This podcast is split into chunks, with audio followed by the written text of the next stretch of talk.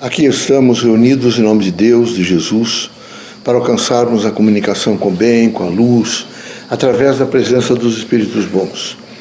Pedimos aos irmãos que nesse momento façam um pouco de reflexão, que meditem sobre as temáticas do cotidiano, que procurem realmente alcançar um pouco de compreensão dessa dimensão espiritual, vivendo a força do bem, da luz, da esperança.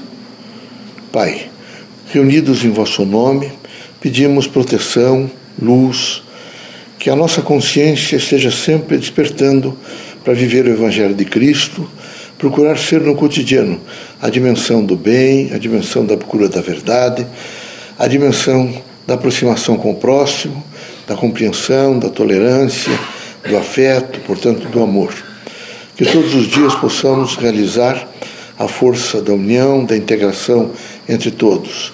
Que haja sempre em nós a consciência de ajudar a construir um mundo melhor, de mais entendimento, de mais buscas, mas absolutamente cada um consciente das suas responsabilidades. Que haja em todos nós paz, luz, harmonia e integração com o bem. Que assim seja. Em nome de Deus, de Jesus, dos Espíritos bons, damos por aberto o nosso humilde trabalho.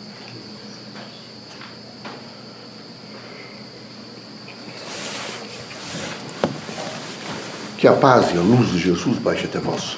Que as forças que da sabedoria divina do Pai recaia até o vosso espírito, penetre em vosso coração e brilhe sempre no vosso lar. Leocádio José Correia, boa noite. Que católicos, protestantes, espíritas, religiosos em geral, o homem, possa realmente, nesse momento tão difícil para a Terra, procurar fazer a compreensão da sua estadia na Terra. Que possam os irmãos todos se voltar um pouco e tomar as devidas atenções no que diz respeito, veja, à manutenção da vida na Terra. Isso é um momento difícil. Veja, é preciso pensar na água, é preciso pensar nas árvores, é preciso pensar na, na vida num tom geral e numa dimensão geral. Nesse momento é preciso mais educação sobre o meio ambiente, mais educação sobre o homem e a sua evolução na órbita da Terra. Queremos que os irmãos todos estejam muito conscientes conscientes da responsabilidade de mudar, mas não depredar. Consciência da responsabilidade de construir um mundo novo, mas não com guerras e destruição e posse de território de outros povos. Queremos que os irmãos estejam absolutamente conscientes de que deve haver paz na terra, mas não paz, vejo, armada. Era preciso que todos se desarmassem.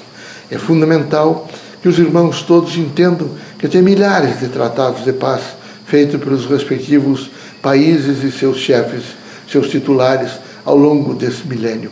Nenhum tratado cumprido. Permanentemente uma desordem de guerras, de destruição, de morte. O que é isso senão a força do materialismo marchando sobre todos? Então agora é insuportável perceber que ele marcha impiedosamente sobre todos. Crianças, basta olhar, por exemplo, para Alepo e os irmãos levarão um susto ao perceber a destruição integral de uma cidade sem respeito nenhum à vida. Isso significa nenhuma espiritualidade. Isso significa um afastamento total até do conceito de vida. Nós queremos, nas casas espíritas, sensibilizar as pessoas a uma harmonia social. A natureza é tão harmônica, meus amigos. E o homem é a natureza.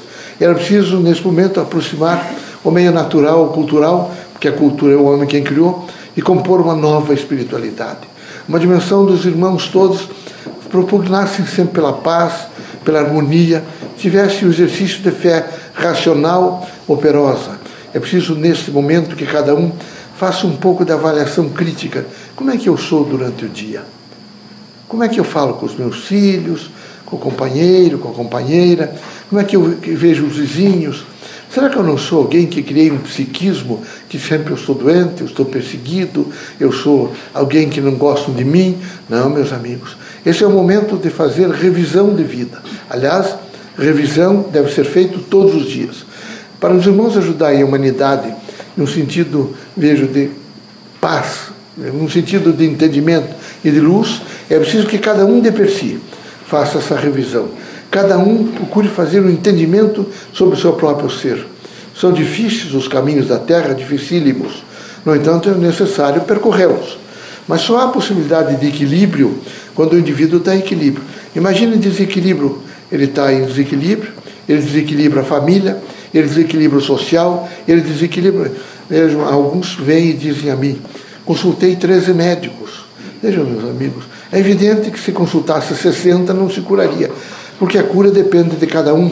Os irmãos devem estar em um nível de prontidão para um ajustamento né, é, é, neuropsíquico, é, espiritual. Os irmãos devem estar absolutamente integrados à própria vida e não desintegrados. Os irmãos devem se perguntar muito sobre alegria, felicidade, paz, harmonia. Os irmãos devem dizer: que pena que eu não estou em harmonia. Que pena que eu perdi uma parte de minha vida. Quantos anos eu tenho?